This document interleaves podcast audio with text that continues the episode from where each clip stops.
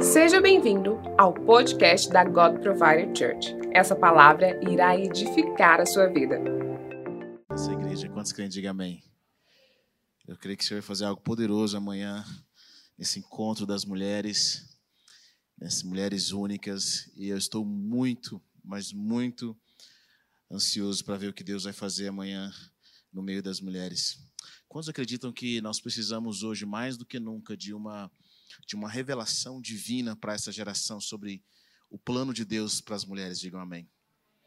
Sabe, é, é, Deus tem um amor e um compromisso com, com a mulher de forma tão poderosa e tão preciosa. E hoje eu vejo assim, nos últimos anos nós temos visto o inimigo tentando definir a identidade da mulher e também a do homem. Ah, esses dias em, em um encontro com, com os homens, eu venho falando sobre isso, nós vemos ataques na nossa identidade e na nossa função como nunca antes. E eu acredito que se nós estamos vivendo esses ataques e essa, esse desejo do mundo em nos redefinir, é porque Deus está prestes a derramar algo poderoso. Sabe, uh, alguém conhece a história de Daniel aqui? Daniel foi um jovem judeu, um profeta, para mim, um dos maiores profetas da Bíblia um homem que teve um encontro profundo com o Senhor, que amava o Senhor de forma poderosa. E Daniel ele ele foi levado como cativo, como um dos um dos escravos de Nabucodonosor, um grande rei na, que foi o rei do Império Babilônico. E esse rei teve uma estratégia muito interessante. A estratégia desse rei foi quando as pessoas viessem de outro país, ele dava novos nomes e ele colocava essas pessoas para uh, viver com ele na corte dele, viver com ele lá naquele lugar. Ele escolhia os mais inteligentes e colocavam novos, davam novos nomes, nova identidade. Por que, que ele dava novos nomes? Porque a intenção dele era dar uma nova identidade. E muitas vezes o que o inimigo tenta fazer com a gente é dar uma identidade diferente da qual Deus nos deu. É por isso que o que Deus, assim como Nabucodonosor, um servo mau, um homem que entendia de domínio, de controle sobre a vida das pessoas, mudava nomes, Deus também muda nomes. Deus muda nomes porque quando Ele muda o nosso nome, Ele muda a nossa identidade. Já parou para pensar sobre isso um pouco? Quando Abraão, antes de, antes de chamar Abraão, ele chamava Abrão que significava pai exaltado. Então Deus muda o nome dele. Uma das últimas estratégias antes de Deus cumprir a promessa de dar um filho a ele, Deus muda o nome dele para Abraão, que era pai de muitos. Por que, que Deus faz isso? Porque para que Abraão vivesse a promessa que Deus tem para a vida dele, Abraão precisava de uma nova identidade, ele precisava de uma identidade que fosse conectada com aquilo que Deus tinha para ele. E eu quero dizer para você nessa noite, eu sinto que o Senhor ele está mudando identidades aqui nessa hora. Sabe, é, talvez você ouviu identidade dada pelos seus pais ou pela vida, pelas circunstâncias, mas eu quero dizer para você nessa noite que o Senhor está colocando, ele, ele tem uma identidade celestial para a sua vida. Assim como o Senhor mudou o nome de, de Pedro, o nome dele era Simão e Deus muda o nome dele de Pedro, que agora era Rocha. Eu sinto que o Senhor está mudando nomes aqui nessa hora, amém? Sem intenção, eu gostaria que você se colocasse em pé mais um pouco. Eu quero ter um tempo de oração com você. Eu quero ter um tempo de. Eu sinto que o Senhor quer curar pessoas aqui nessa hora. O Senhor quer curar pessoas. Você que está nos assistindo da sua casa. A palavra de Deus fala para nós que esse lugar é uma casa de oração. Comece a levantar. Senhor, eu oro pela identidade do céu sobre a minha vida.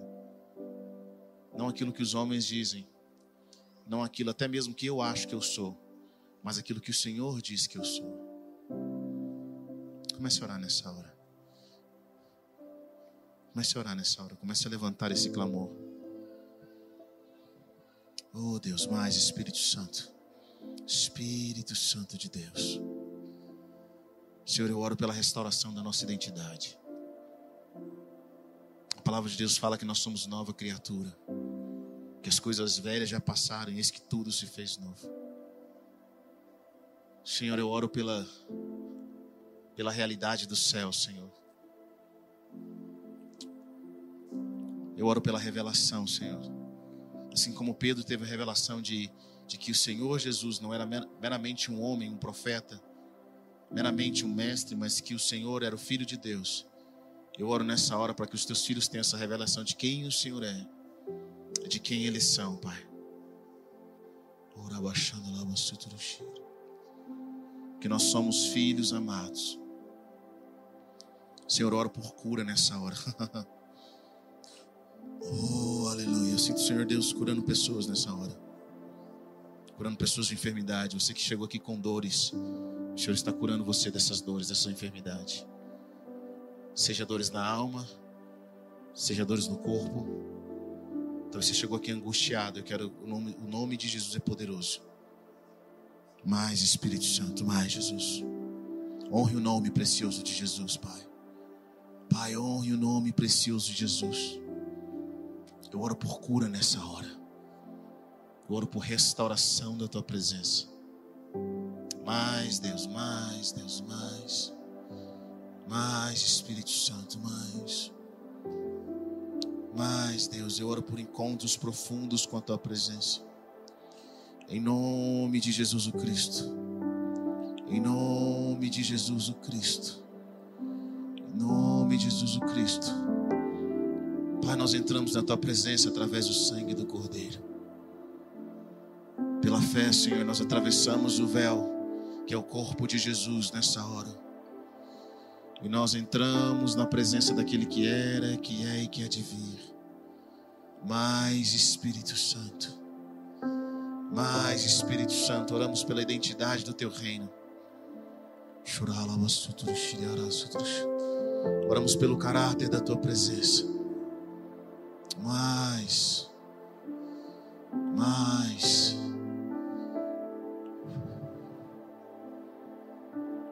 Mais, Deus.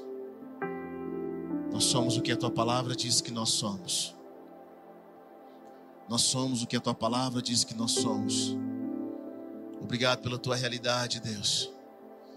Obrigado pela tua realidade, Deus. Oh, em nome de Jesus. Em nome de Jesus. Mais Espírito Santo. Mais Espírito Santo. Se nessa noite você sente de orar com alguém, de, de entregar alguma palavra profética, principalmente o pessoal do nosso time. Gostaria que você saísse do seu lugar e orasse com alguém. Sinto que o Senhor está movendo aqui nessa hora. Está curando vidas, está curando corações. Mais Espírito Santo. Mais Espírito. Nós cantamos: Espírito Santo, vem como fogo. Vem como fogo. Oh Deus, em nome de Jesus. Mais Espírito Santo. O Senhor está quebrando o espírito de medo aqui nessa noite.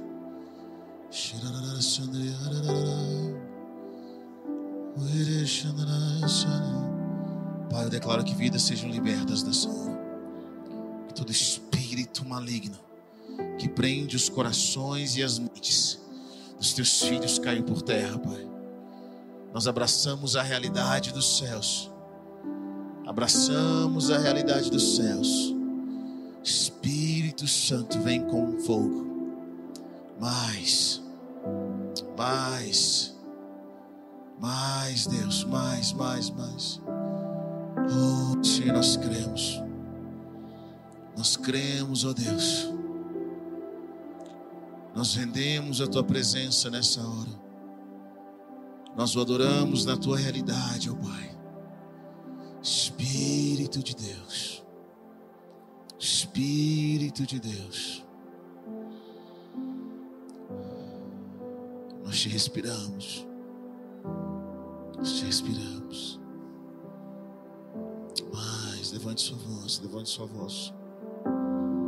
Levante sua voz. O Senhor está curando vidas aqui nessa hora. O Senhor está trazendo palavras proféticas. O Senhor está mudando a identidade. Eu vejo novos nomes. Deus está trazendo novos nomes.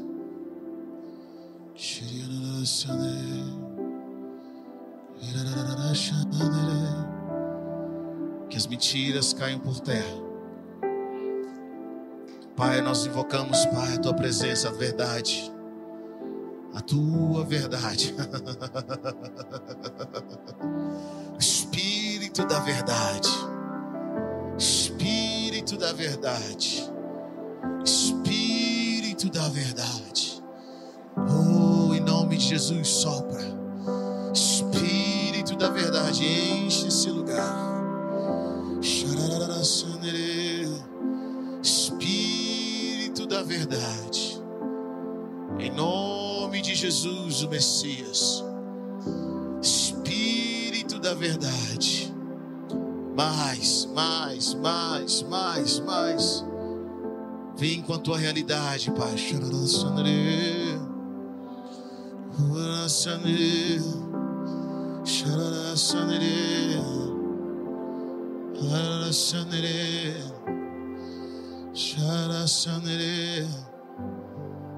Em nome de Jesus, em nome de Jesus. Eu vejo o Senhor ouvindo, ungindo ouvidos aqui nessa hora. Oh, coloque, coloque as mãos sobre os seus ouvidos nessa hora. Senhor, nessa hora rejeito toda mentira. Senhor, eu peço perdão por ter acreditado em toda mentira. Ore nessa hora. Senhor, eu invoco a verdade que o Senhor diz ao meu respeito. Eu invoco a verdade que o Senhor diz sobre quem eu sou. Espírito de Deus. a verdade sobre o meu futuro. Senhor, nessa hora, pelo nome de Jesus, que as vozes, as vozes de mentira sejam caladas na minha alma, nos meus ouvidos, na minha mente. Oh! E que a tua verdade, Senhor, a verdade que liberta, a verdade que liberta, nós aceitamos, ó Pai, no nosso coração.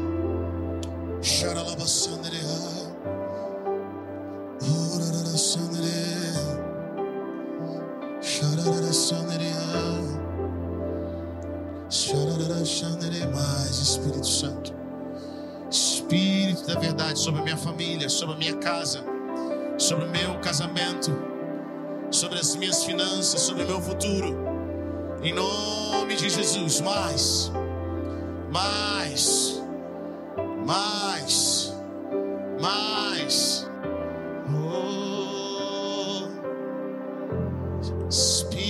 Espírito de vida.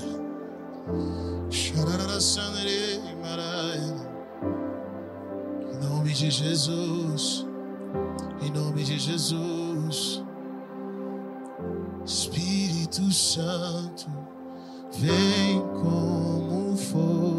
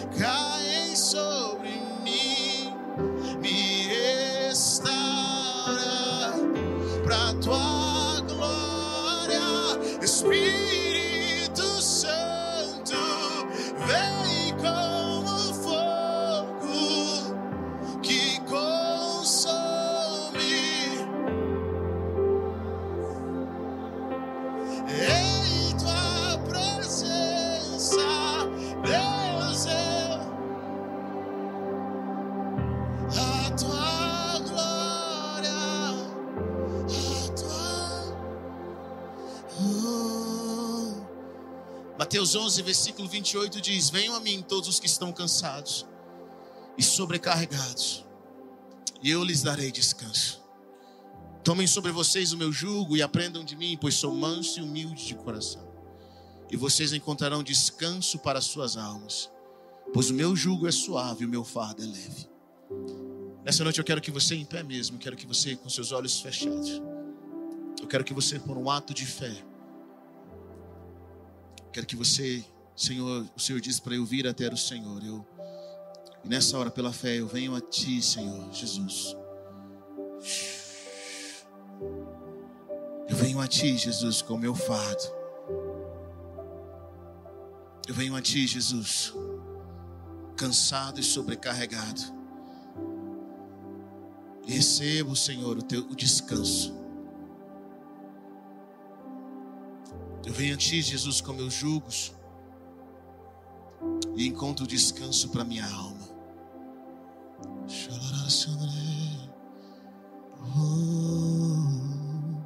Sinto nessa noite que o Senhor quer trazer descanso para sua alma. Espírito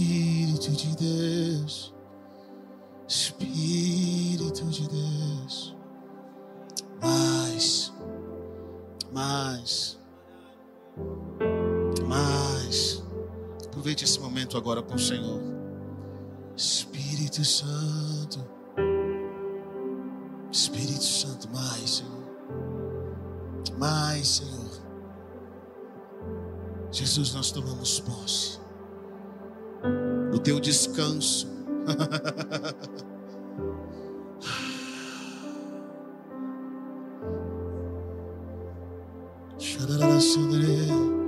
Pode alguém cansado ter um encontro com Jesus e não receber um descanso?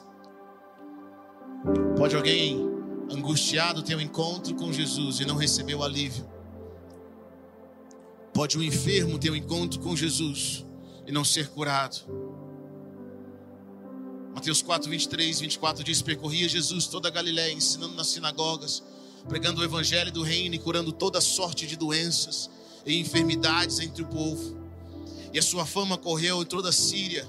Trouxeram-lhe então todos os doentes, acometidos de várias enfermidades e tormentos, endemoniados, lunáticos e paralíticos, e ele os curou. Oh Deus, eu oro por cura nessa hora. Cura na vida dos teus filhos. Eu quero orar, Pai. Obrigado pela tua presença nessa hora. Obrigado pela tua presença. Aleluia. Aleluia. Você pode se assentar nessa noite, amém? Glória a Deus. Que presença gloriosa. Que presença gloriosa. Sabe, nós cremos no poder de Deus. Quantos creem no poder de Deus? Diga amém. Nós cremos na manifestação de quem Deus é. Nós estamos nesse mês da visão falando sobre, sobre os pilares da nossa igreja, sobre aquilo que nós acreditamos, naquilo que nós vivemos essa igreja. E o que nós vivemos, nós cremos, semana passada eu falei sobre testemunhar, sobre que Deus quer que nós o experimentemos. Que Deus quer que nós sejamos testemunhas. Que testemunhas só falam aquilo que viram e que viram, aquilo que presenciaram, aquilo que de alguma forma estavam envolvidos. E hoje eu quero falar sobre dois fundamentos importantes da nossa igreja, que é sobre poder e sabedoria. Que o Senhor nos deu poder e sabedoria. Quantos creem nisso? Diga amém. Sabe, Deus nos deu poder, querida. Diga comigo, Deus me deu poder. Você já agradeceu a Deus pelo poder que Ele te deu? Já agradeceu a Deus? Obrigado pelo poder que o Senhor me deu. Obrigado, Senhor. Eu reconheço aquilo que o Senhor colocou em nossas vidas. Eu reconheço aquilo que o Senhor tem nos dado.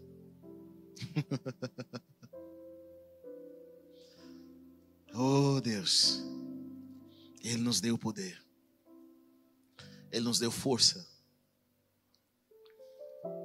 Não para viver uma vida mais ou menos, mas para viver uma vida poderosa.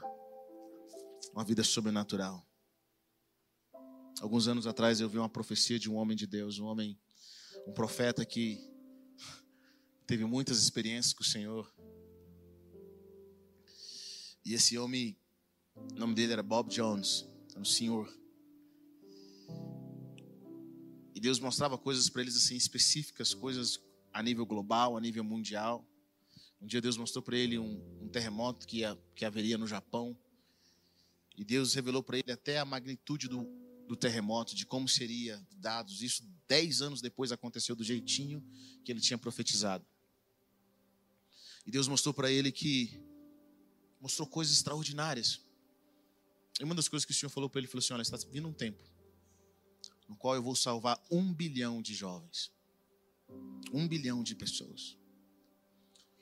E os milagres e os sinais e maravilhas que vão acontecer nessa época vão fazer com que os milagres e sinais e maravilhas que aconteceram na época de Jesus, na minha época, vão parecer fichinha. Vai vir uma grande colheita e vai vir uma grande manifestação do poder de Deus. Quantos creem nisso? Diga amém. Acredita-se que hoje está vivo mais pessoas no mundo do que teve em toda a época da história da Terra. Tem mais gente hoje na terra do que no céu. Todas as pessoas que morreram. Existe algo profético hoje. Nós somos mais de 7 bilhões de pessoas. Existe algo profético nesse número, porque o número de Deus é 7. É algo que Deus está fazendo. E Deus está trazendo revelação de quem nós somos nele, de quem Jesus é. Primeiro, no nosso relacionamento com Jesus. Eu quero dizer para você que tudo no reino de Deus começa com relacionamento. Tudo no reino de Deus começa com relacionamento. O nosso relacionamento com Jesus é o que transforma as nossas vidas. À medida que nós olhamos para Ele, à medida que nós caminhamos com Ele, as nossas vidas são transformadas. Não quando nós caminhamos com uma religião. A presença dele em nós. Quantos creem nisso? Diga amém. Eu quero que você abra sua Bíblia comigo em 1 Timóteo, 2 Timóteo. 2 Timóteo, capítulo 1, versículo 7. Aleluia. Diz o seguinte: Pois o Espírito de Deus, pois o Espírito que Deus nos deu não nos torna medrosos. Pelo contrário, o Espírito nos enche de poder e de, amor e nos torna prudentes. Deus nos deu um espírito de ousadia, Deus não nos deu o espírito de covardia, o espírito de medo. E sabe, nós cremos nisso. Por quê? E a palavra de Deus fala, por que Deus nos deu? Ele não nos deu o espírito de medo, mas Ele nos deu o espírito, mas Ele nos deu pelo contrário, Ele nos deu o espírito de poder e de amor e, no, e que nos torna prudente. Sabe, quando você sabe o poder que você tem, o que é o poder? O poder é a capacidade de controlar as coisas ao seu redor. É a habilidade de controlar. Todo ser humano busca por poder, todo ser humano busca pela capa capacidade de controlar as circunstâncias ao seu redor. E Jesus demonstra quem Ele é, que Ele é todo poderoso, quando Ele controla todas as circunstâncias que estavam ao seu redor. As únicas circunstâncias que Jesus não controlou, vamos dizer assim, eram aquelas circunstâncias que de alguma forma contribuíam para aquilo que Deus queria fazer. Jesus diz para Jesus diz para os discípulos quando vieram prendê-lo, ele fala: se eu quisesse, eu tinha resolvido isso agora. Mas ele não faz. Ele não faz. Ele tinha todo o poder para fazer, mas ele não fez. Ele tinha o poder para descer da cruz, mas ele não fez. Porque antes de Jesus, Jesus não estava focado no poder que ele tinha, Jesus estava focado no amor que ele tinha pelo Pai. Ele estava focado na missão que ele tinha. Ele amava o Pai e queria cumprir aquilo que estava no coração do Pai. E Jesus nos mostra através da palavra que ele tinha todo o poder. A palavra de Deus nos mostra que ele curou os enfermos. Sabe, Jesus diz, diz palavras como essa: o ladrão vem para roubar, matar e destruir, mas eu vim para que tenham vida e, e tenham em abundância. Jesus tem o poder para nos dar vida em abundância. Ele pagou um alto preço na cruz do Calvário para que nós tivéssemos vida e vida em abundância. Não só vida, mas vida em abundância. Alegria transbordante em tudo o que nós fizemos. O Senhor nos chamou para nós termos essa vida, Ele tem o poder para isso. Quantos creem, diga amém. Sabe, nós não podemos nos satisfazer com menos quando Deus tem para nós coisas extraordinárias. Porque Ele pagou um alto preço por isso. Ele pagou um alto preço para que chegasse até nós a vida em abundância. E Ele tem o poder para isso. Jesus tem o poder para curar aqueles que estão enfermos, para expulsar demônios. Ou seja, Ele tem a capacidade de controlar tudo que está ao, ao redor dele. E sabe, se nós somos discípulos de Jesus, nós também podemos crescer em poder. Nós também podemos crescer em poder. Nós podemos crescer em sabedoria, nós podemos crescer de uma forma em que as coisas ao nosso redor começam a ser transformadas pela fé. Existe uma realidade que nós vivemos, mas existe a realidade do céu. E é essa realidade do céu que nós queremos trazer. Porque pessoas não aceitaram aquela realidade que o inimigo queria gerar sobre a vida deles. Elas receberam cura. Elas, elas tiveram as suas vidas transformadas. Elas tiveram o seu futuro transformado. Quantos irmãos chegaram na igreja e eles tinham um, um certo diagnóstico: olha, você vai morrer, não vai dar certo. Você está com câncer. Era uma realidade. Mas eles simplesmente disseram: Senhor, mas o Senhor tem uma realidade. O Senhor tem o poder de transformar as circunstâncias. A minha avó foi curada de leucemia. E ela foi curada. Os médicos falaram para minha mãe: falou, olha, os filhos dela, pode reunir a família, não tem cura. Um dia minha mãe estava orando e viu o Senhor colocando um sangue novo, trocando o sangue da minha avó.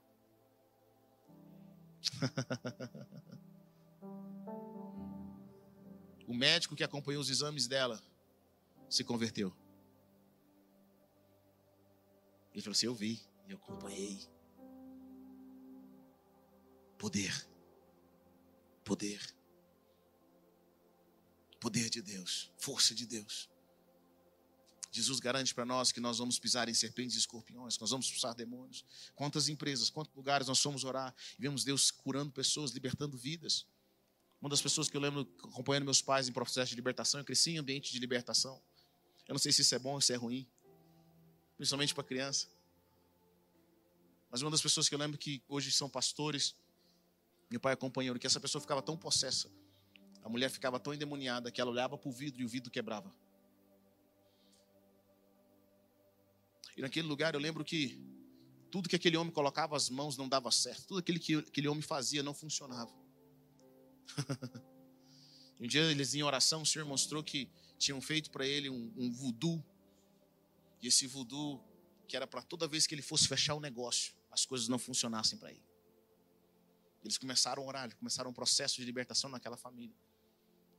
Começaram um processo de oração. Começaram a trazer o poder de Deus sobre aquele lugar. E aquela família foi liberta, aquela mulher foi completamente liberta, aquele homem foi liberto. Deus começou a prosperar ele financeiramente em áreas diferentes.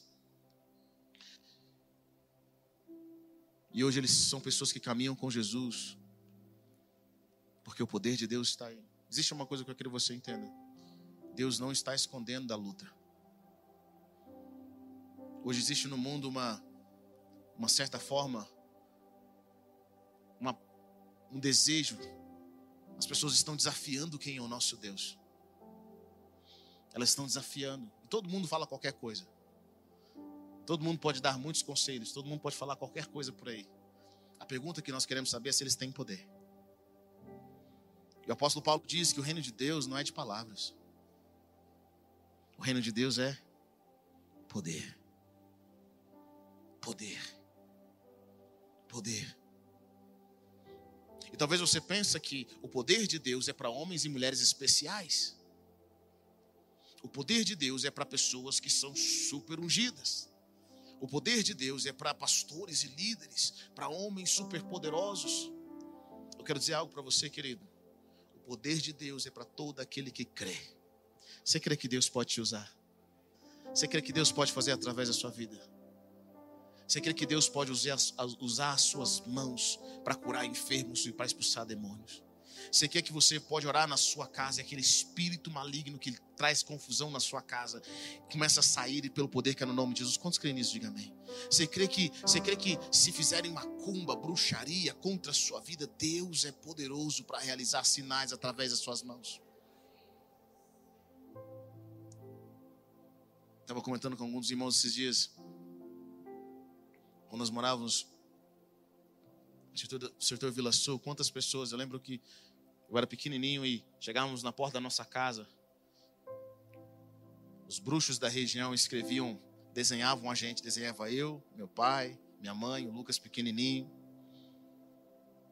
E esses mesmos bruxos que faziam trabalho contra as nossas vidas para nos destruir, foram eles que foram bater na nossa porta, pedir ajuda para que eles fossem libertos. É poder. Poder. Mas não porque nós somos especiais, mas porque nós cremos. E o apóstolo Paulo diz para Timóteo: Timóteo, Deus não nos deu espírito de covardia. Quando é que vem a covardia? A covardia, ela vem quando você não tem certeza se você tem poder suficiente para mudar aquela circunstância. Eu não vejo um adulto tendo medo de lutar com a criança o mais forte da turma, o mais alto na escola, mas o mais fraquinho tem medo. Porque ele não sabe se vai ter força suficiente para enfrentar o grandão.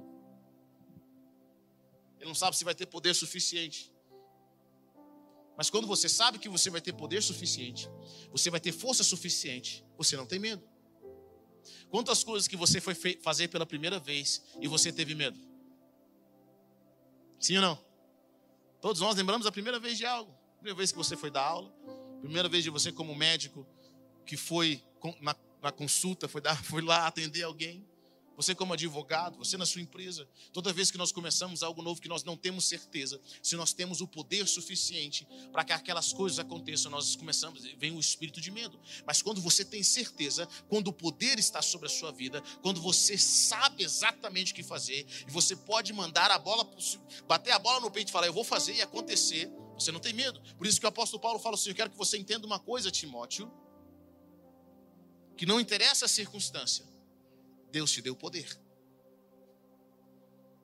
Deus te deu poder. Ele nos deu poder. E eu acredito que o apóstolo Paulo, tendo consciência disso, sabendo quem Deus é, o apóstolo Paulo, sabendo quem Jesus é, e da missão que ele tinha, o apóstolo Paulo enfrentou tudo que ele enfrentou. E ele não diz em vão, ele não diz, sabe aquelas palavras, às vezes nós pegamos algumas verdades bíblicas, e porque elas são tão faladas, elas acabam nos tornando, tornando a nós familiar, familiar. E essas palavras não produzem verdade em nós, essas palavras não produzem transformação em nós. E aí nós pegamos esses versículos chaves, que são promessa, e ao invés de meditarmos nesse versículo e permitirmos com, com que Deus ministre, com que o Espírito Santo ministre nesses versículos nas nossas vidas, nós simplesmente deixamos passar em branco e não absorvemos toda a realidade da palavra. Vocês estão entendendo o que eu estou dizendo? E nós pegamos alguns versículos da Bíblia e a gente conhece, mas não medita. E ele passa desapercebido ao invés de criar raiz em nós. Eu acho que um, dos, um desses versículos é: Tudo posso naquele que me fortalece. São versículos que virou para-choque de caminhoneiro. Frases bonitas, mas que nós não entendemos. O apóstolo Paulo, quando diz isso, ele não está dizendo da boca para fora. Não é, uma não é uma teoria que ele tinha vivido. Foi um homem que enfrentou feras por causa do evangelho. Foi um homem que enfrentou perseguições, que foi apedrejado diversas vezes. Um homem que foi caluniado, que teve que sair fugido de diversos lugares. Eu fico imaginando como, é, como que o apóstolo Paulo era, era apedrejado numa cidade, sacudia o pó da roupa e imediatamente ia para outra cidade pregar. Como que o homem que depois que apanhou injustamente, à meia-noite começa a cantar ele e Silas, hinos de louvores a Deus. Sabe, querido, se você acha que as prisões hoje, que as cadeias hoje não têm conforto, eu quero que você volte um pouquinho antes. Volte no Império Romano. E depois de apanhar, depois de ser traído, depois de passar tantas coisas, ainda assim louvava o Senhor. Esse homem sabia muito bem o que ele estava dizendo. Ele dizia: Eu posso tudo naquele que me fortalece. Eu sei passar por pobreza, sei passar por riqueza, sei passar por tribulação, porque eu sei que tudo eu posso. Sabe, as circunstâncias da vida, isso que eu vou dizer para você, as dificuldades da vida, elas tendem a tirar de nós energia, a tirar de nós força. É por isso que geralmente na nossa segunda-feira é o dia que nós mais precisamos de um milagre, é ou não é? E para quem é empresário, no dia da folha de pagamento. Como é que nós chegamos depois de um grande trabalho em casa, exaustos, precisando recarregar a nossa energia? precisando mais de Deus. E tem situações das nossas vidas que são, que são, como diz em inglês, overwhelming. Que são além das nossas expectativas, além das nossas forças. São coisas que nós passamos que são espirituais, emocionais, físicas. Tem coisas que você passou na sua vida que geram sequelas na sua, na sua, na sua parte física até hoje. Então, como nós recuperamos isso? Como nós passamos por certas coisas? Indo naquele que nos fortalece chegando diante do Senhor, nós olhamos para Ele, nós entramos na presença dEle. Pai, assim como o sol me traz a energia, meu corpo, a tua presença recarrega as minhas baterias. A tua presença me enche de poder. Todos os homens valentes, todos os homens que fizeram coisas extraordinárias na Bíblia, eles tinham um segredo. Eles sabiam quando as baterias deles, emocionais, espirituais e físicas, estavam descarregadas. E eles iam ao Senhor e, e se enchiam dele.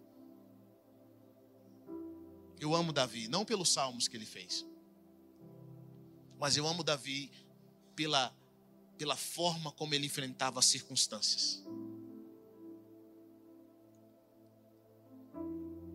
Ele não tinha medo das circunstâncias, ele não tinha medo dos desafios. Ele via nos desafios oportunidades.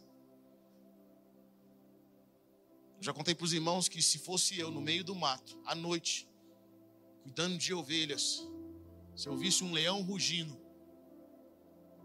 eu deixaria as ovelhas ali e correria para casa o mais rápido possível. E no outro dia contaria um testemunho muito forte na igreja. Diria que Deus me trouxe um livramento. Perdi umas duas ovelhas, mas a minha vida foi salva. Ainda diria uma frase bíblica, não uma frase bíblica, mas uma frase cristã, que aquilo que o diabo roubou, Deus vai me dar em dobro. Porque nós queremos dar teologia à nossa covardia. Davi não. A palavra de Deus fala que o leão já, que a ovelha estava na boca do leão.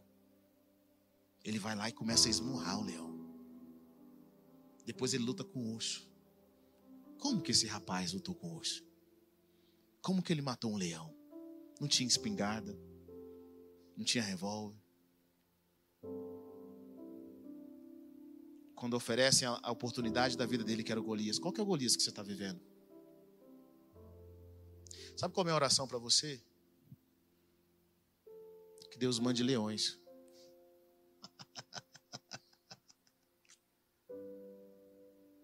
Que Deus mande ursos. Que Deus mande Golias.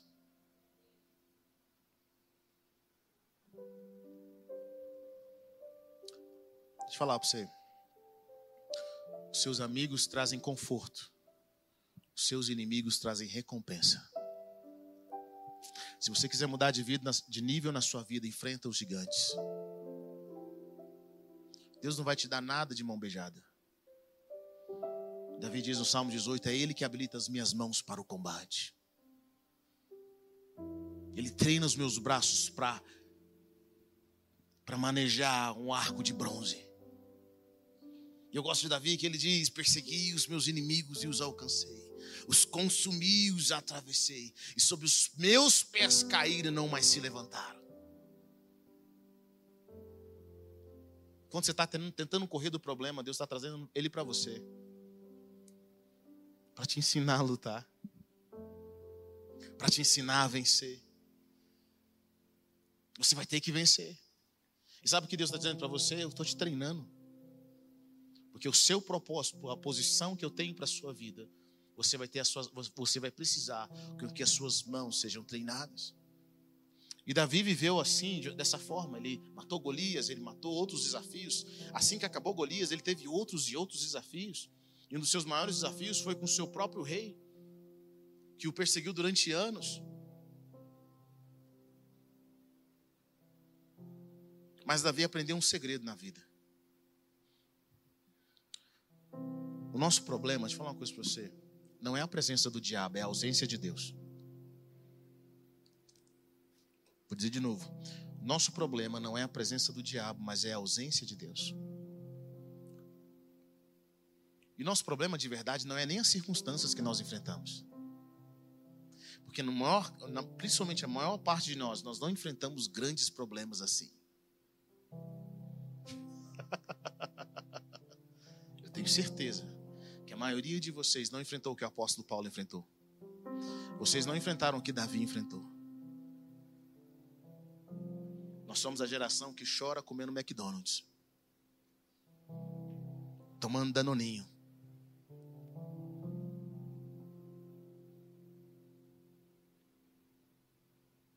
Então, nosso problema não é o que nós enfrentamos. Nosso problema é não saber recarregar as nossas baterias no Senhor. Para mim, um ápice da, da, luta que Davi passou, ele já estava passando por luta há muitos anos. Sabe aquela história que nada está tão ruim que não possa piorar? Davi já estava sendo perseguido por anos por Saul.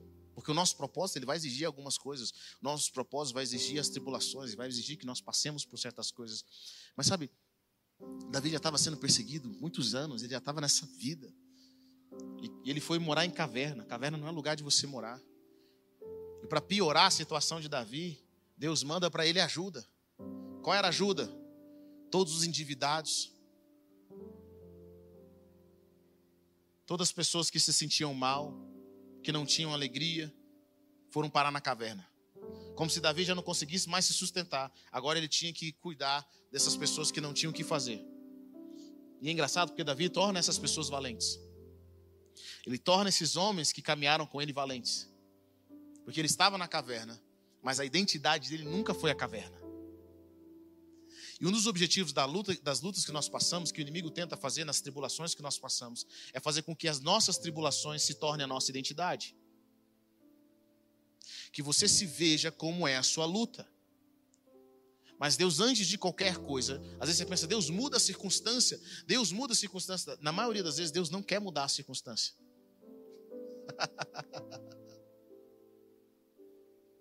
Deus quer firmar a sua identidade. E depois que a sua identidade é firmada, a identidade que Ele tem para você e você acredita, é isso que eu vou dizer para você.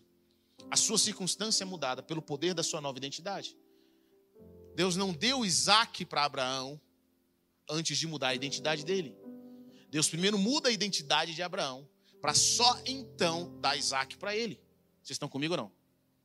Então Davi teve a sua identidade firmada cada vez mais no Senhor. E no último caso dele, quando as coisas já estavam ruins, ele já estava vivendo de um lugar para o outro. Qualquer hora a casa dele podia cair, porque o rei estava perseguindo com o exército.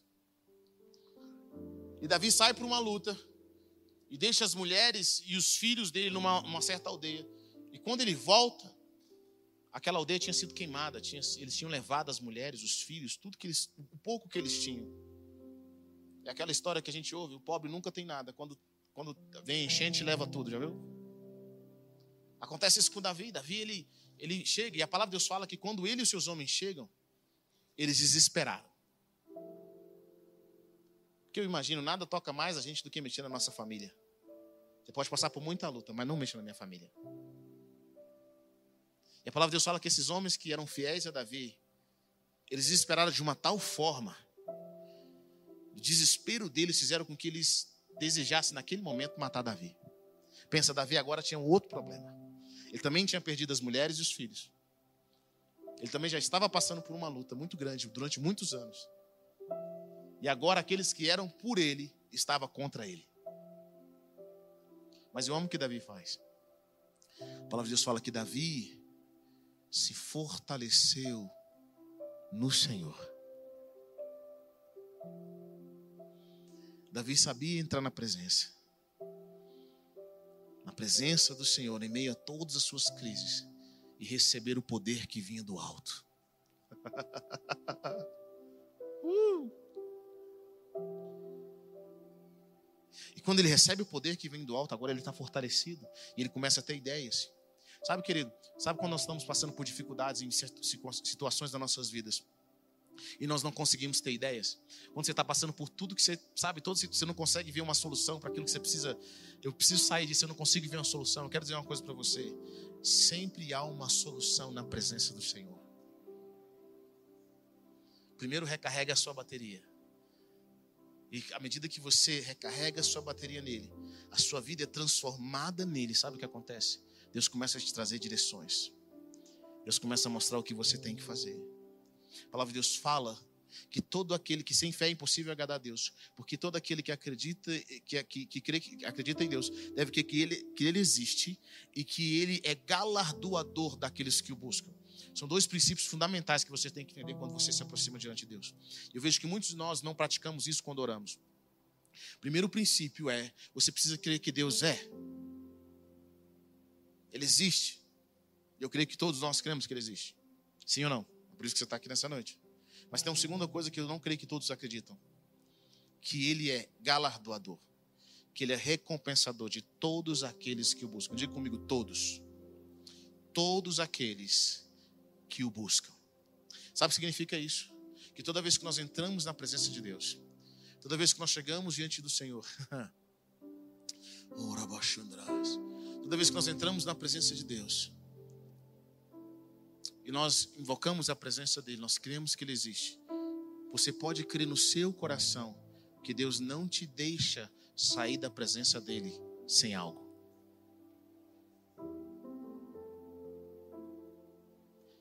Deus jamais vai deixar você sair da presença dele sem algo.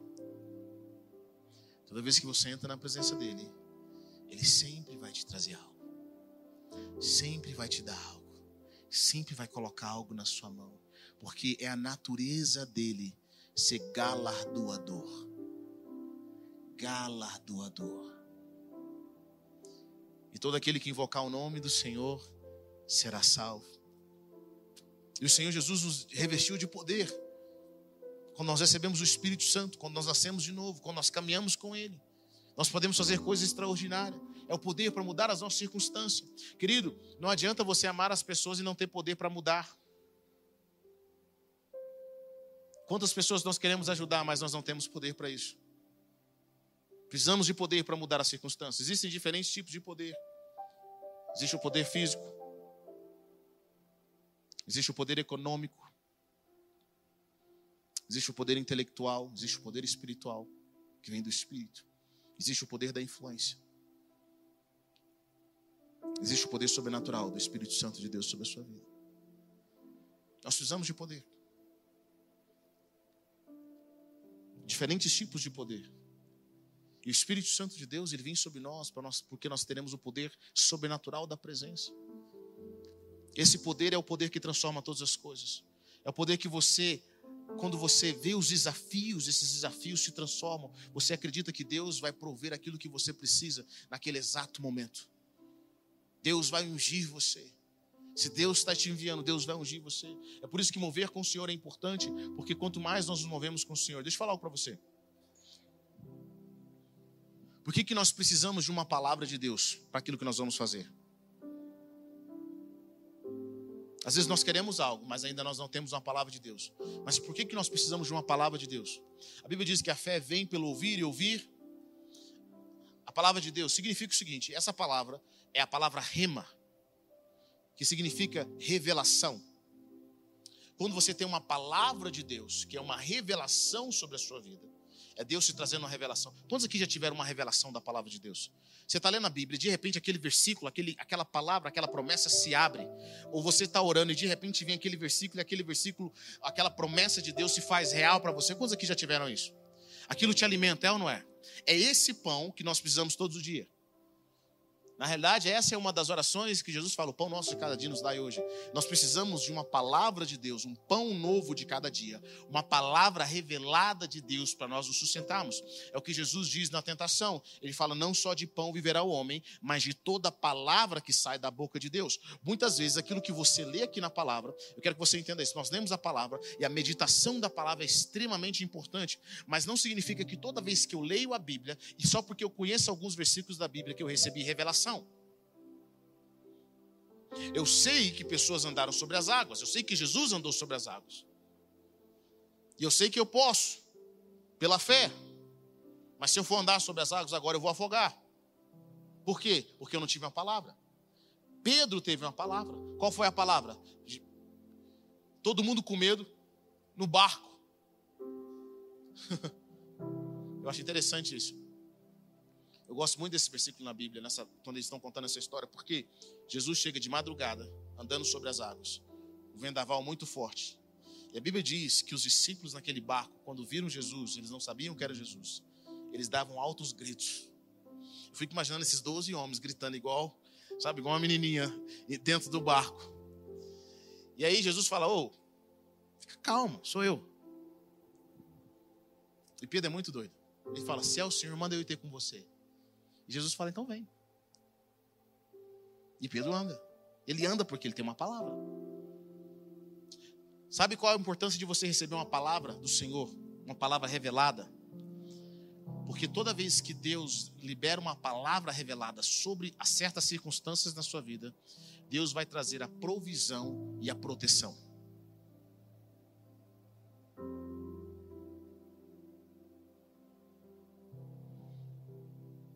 Eu acho interessante isso. Todo milagre, ouça o que eu vou dizer para você, começa com a palavra de Deus. Quando o Senhor entrou no coração do meu pai, de ter esse templo, de ter esse lugar, e ele foi orar. Falou, cara, Senhor, eu quero, mas eu preciso de uma palavra. Deus, eu quero, mas eu preciso de uma palavra. Deus, eu quero, eu preciso de uma palavra. E ele começou a orar, e começou a orar, e o Senhor trouxe uma palavra para ele, eu vou te dar. Vou te dar o lote que você quer. E ele foi colocando os pés sobre as águas, ele foi andando. E as coisas foram abrindo. Depois ele falou: Eu vou construir igreja. Ele recebeu uma palavra. Ele recebeu uma palavra de Deus. Não foi apenas uma palavra profética. Ouça o que eu vou dizer para você. A palavra profética ela é importante mas muitas vezes o Senhor vai, vai, gerar uma palavra de revelação sobre a sua vida.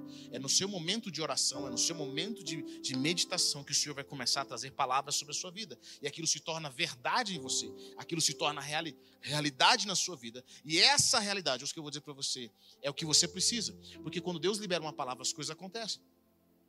Quando nós fomos construir esse templo, quanto nós tínhamos em caixa?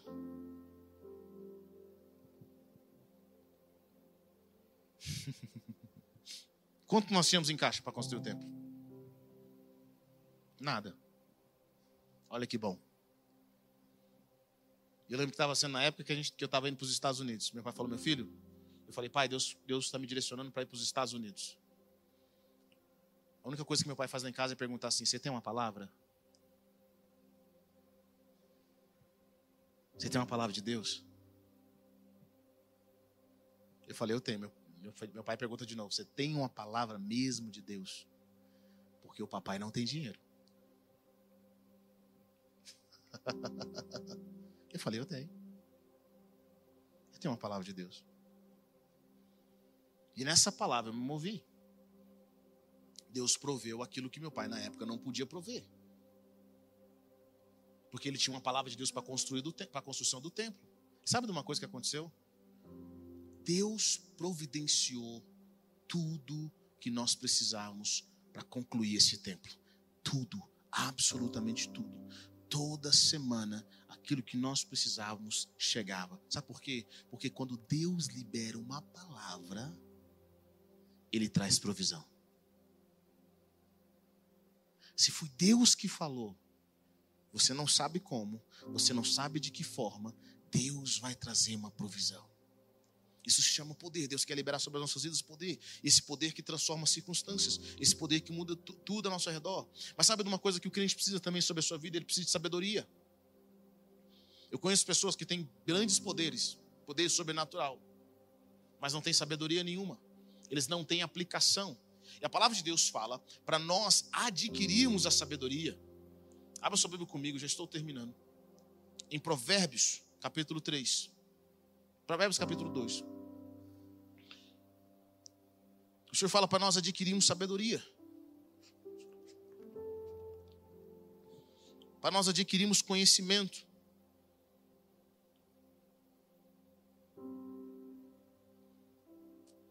Eu acredito que tem muitas pessoas que vivem precisando de um milagre porque não têm sabedoria.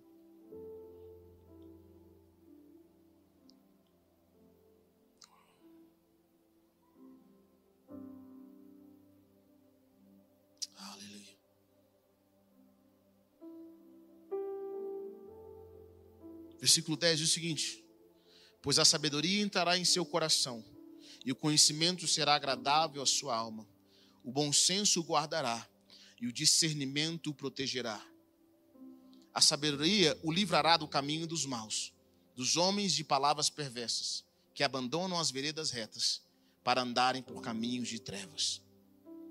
Sabe, quando a sabedoria entra no seu coração, quando o discernimento entra no seu coração, quando o conhecimento entra no seu coração, seus caminhos são agradáveis. No capítulo 3, fala que com a sabedoria está riqueza e honra, está vida longa. E a Bíblia diz: com tudo que você tem, adquire sabedoria. Com tudo que você tem, adquire conhecimento. Qual é o nosso problema? Nós geralmente vamos buscar sabedoria quando as coisas estão muito ruins. Nós vamos buscar conhecimento quando as portas já estão se fechando. Mas eu quero dizer para você nessa hora que o Senhor quer gerar em nós um povo cheio de sabedoria e cheio de poder. Deus não é contra a sabedoria, Deus não é contra conhecimento. Pelo contrário, Deus é a favor de todas essas coisas. O livro de Provérbios é só sobre isso. Adquira sabedoria, adquira conhecimento. Eu sinto que o Senhor quer gerar em alguns de vocês, alguns de vocês precisam nesse exato momento de poder para mudar circunstâncias, mas outros precisam nesse exato momento de sabedoria para guiar o que você está vivendo. Você vai precisar de sabedoria para administrar o que você está vivendo nesse exato momento. Você vai precisar de uma sabedoria, de um conhecimento divino. Deus quer trazer um discernimento sobre a sua vida. Deus quer trazer uma informação sobre a sua vida. Mas você vai precisar aprender a buscar. Muitas coisas o Senhor não me ensinou pessoalmente. Eu tive que ir atrás.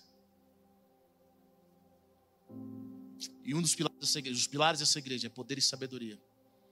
É a nossa visão. Nós cremos que Deus quer nos usar com poder, mas Deus também quer gerar em nós sabedoria sobrenatural para administrar as coisas, para aplicar o conhecimento, para mudar as nossas famílias. Nós precisamos de sabedoria para lidar com os nossos filhos, precisamos de sabedoria para lidar com o nosso cônjuge, precisamos de sabedoria para lidar na nossa empresa, no nosso dia a dia, para planejar o nosso futuro. Nós precisamos de sabedoria para viver a vida que Deus tem para nós. Quantos creem nisso? Diga amém. Adquire sabedoria, querido. Tem gente que a hora, mas não tem sabedoria. Não tem conhecimento. E eu te falar algo para você: o preço da ignorância, o preço da ignorância é altíssimo. Ele pode custar a sua família, ele pode custar o seu futuro, ele pode custar a sua vida. Encha-se da sabedoria que Deus tem para sua vida. Não pare de estudar. Não pare de aprender. Não pare de pegar coisas novas.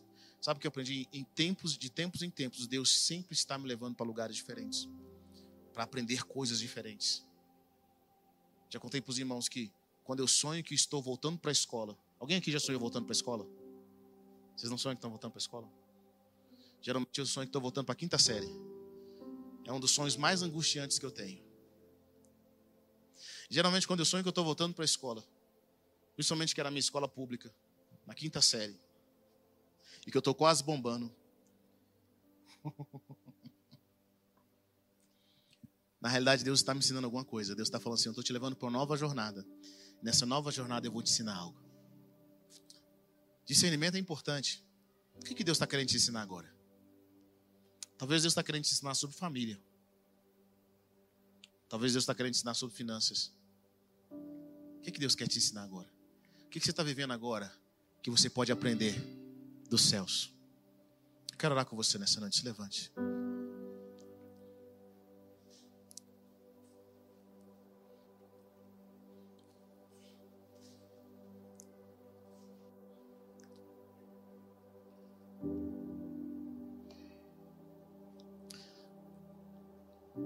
Jesus tem todo o poder e toda a sabedoria, todo entendimento.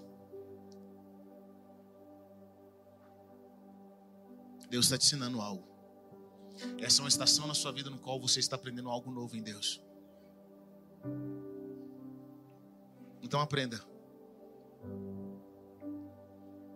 Que você tem promessa de Deus para sua vida.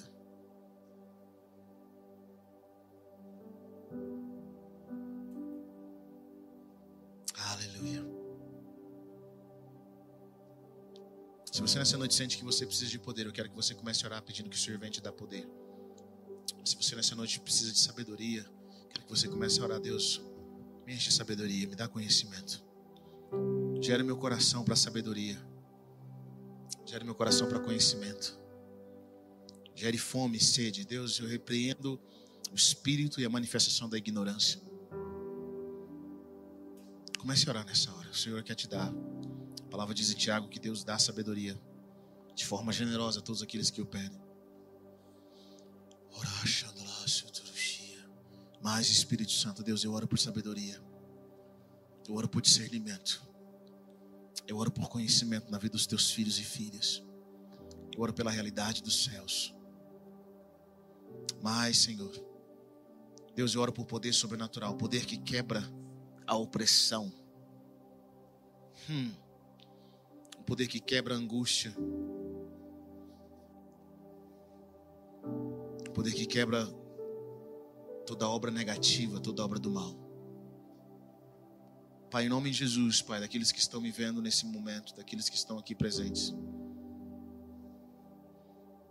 Quero tomar autoridade debaixo do sangue do Cordeiro, Pai, que toda obra contrária que foi feita contra a vida dos teus filhos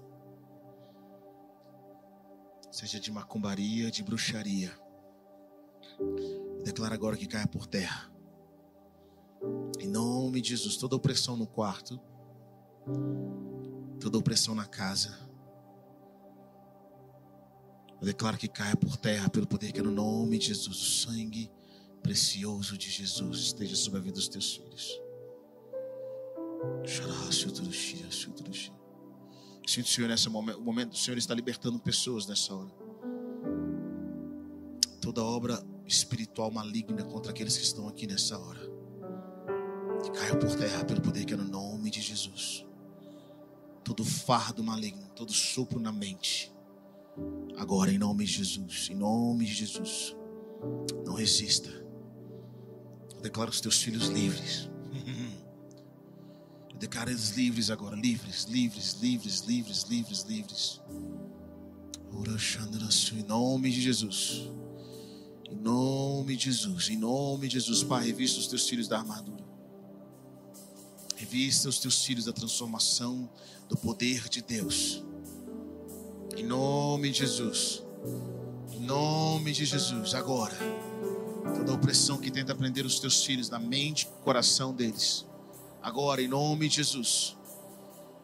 Em nome de Jesus. Em nome de Jesus. Em nome de Jesus.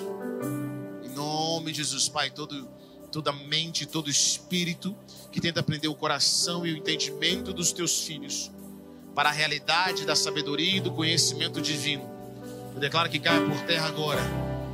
Pai, que o poder que transforma almas, que transforma corações agora, Senhor Senhor, agora que toda angústia, oh, em nome de Jesus, em nome de Jesus, comece a levantar um clamor nessa hora. Se você nessa hora começar a sentir um mal-estar, ou se você começar a sentir certos calafrios, o Senhor está nessa hora, está trazendo libertação sobre a sua vida. Deus está libertando. Obrigado por ter ouvido até o final. Acesse o nosso canal e tenha acesso a mais ministrações.